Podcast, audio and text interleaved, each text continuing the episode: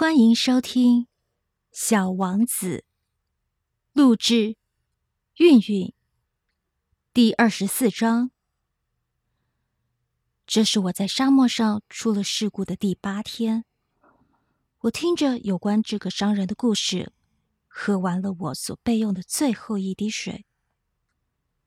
啊，我对小王子说：“你回忆的这些故事真美，可是……”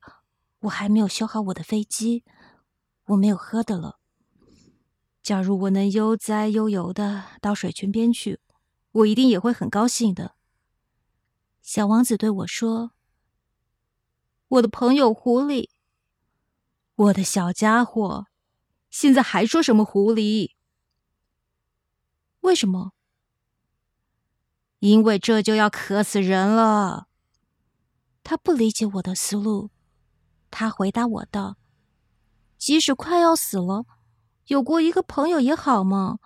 我就为我有过一个狐狸朋友而感到很高兴。”他不顾危险，我自己思量着，他从来不知道饥渴，只要有点阳光，他就满足了。他看着我，答复着我的思想：“我也渴了，我们去找一口井吧。”我显出厌烦的样子，在茫茫的大沙漠上盲目的去找水井，真荒唐。然而，我们还是开始去寻找了。当我们默默的走了好几个小时以后，天黑了下来，星星开始发出光亮。由于我渴得有点发烧，我看着这些星星，像是在做梦一样。小王子的话在我的脑海中跳来跳去。你也渴吗？我问他，他却不回答我的问题，只是对我说：“水对吸也是有益处的。”我不懂他的话是什么意思，可是我也不作声。我知道不应该去问他。他累了，他坐下来。我在他身旁坐下，沉默了一会儿，他又说道：“星星是很美的，因为有一朵人们看不到的花。”我回答道：“当然。”而我默默的看着月光下沙漠的皱褶。沙漠是美的，他又说道：“确实如此，我一直很喜欢沙漠。”坐在一个沙丘上，什么也看不见，听不见，但是却有一种说不出的东西在默默的放着光芒。使沙漠更加美丽的，就是在某个角落里藏着一口井。我很惊讶，突然明白了为什么沙漠发着光芒。当我还是一个小孩子的时候，我住在一座古老的房子里。而且传说这个房子里藏着一个宝贝。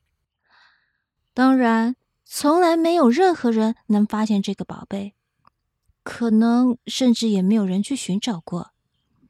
但是，这个宝贝使整个房子着了魔似的。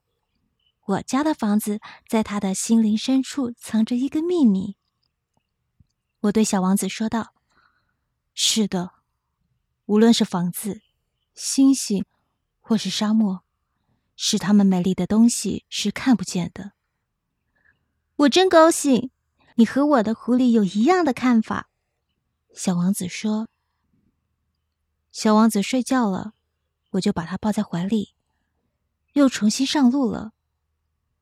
我很激动，就好像抱着一个脆弱的宝贝，就好像在地球上没有比这更脆弱的了。”我借着月光看着这惨白的面额，这双紧闭的眼睛，这随风飘荡的缕缕头发。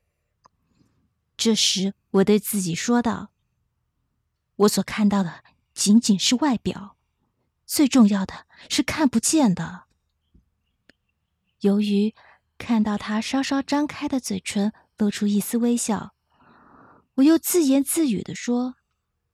在这个熟睡了的小王子身上，使我非常感动的，是他对那朵花的忠诚，是他心目中闪烁的那朵玫瑰花的形象。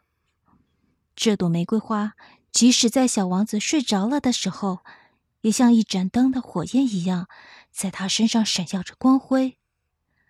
这时，我就感觉到他更加脆弱，应该保护灯焰。